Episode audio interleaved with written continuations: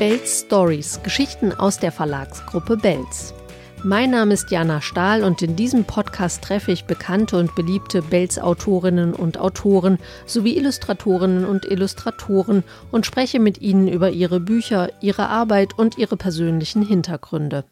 Auch die Buchmacherinnen aus den Verlagsprogrammen sind zu Gast und werfen einen exklusiven Blick hinter die Kulissen der Verlagswelt. Der Griffelo ist nun jetzt wirklich überall auf der Welt erschienen, in über 80 Sprachen mittlerweile und kommt anscheinend überall an. Mal einfach ein Hund, wie es auch bei diesem Hund in diesem Buch, der Hund und der Hühnerdieb ist. So genau, so naturalistisch sind meine Tiere ja auch nicht. Das sind ja alles irgendwie dann Axel Scheffler-Tiere. Heute bin ich wild und böse, bin ein Wolf im grauen Fell, bin ein Drache, bin ein Löwe und ich beiße und ich bell. Ich zertrete 20 Schnecken und ich mache ganz viel Krach, schneide Löcher in die Decken Mache meine Schwester wach. Dieses Buch ist entstanden Ende 2016, als Donald Trump Präsident wurde. Ich weiß noch, wie ich das in der Nacht verfolgt habe und überhaupt nicht damit gerechnet hatte und gedacht habe, okay, jetzt geht die Welt unter.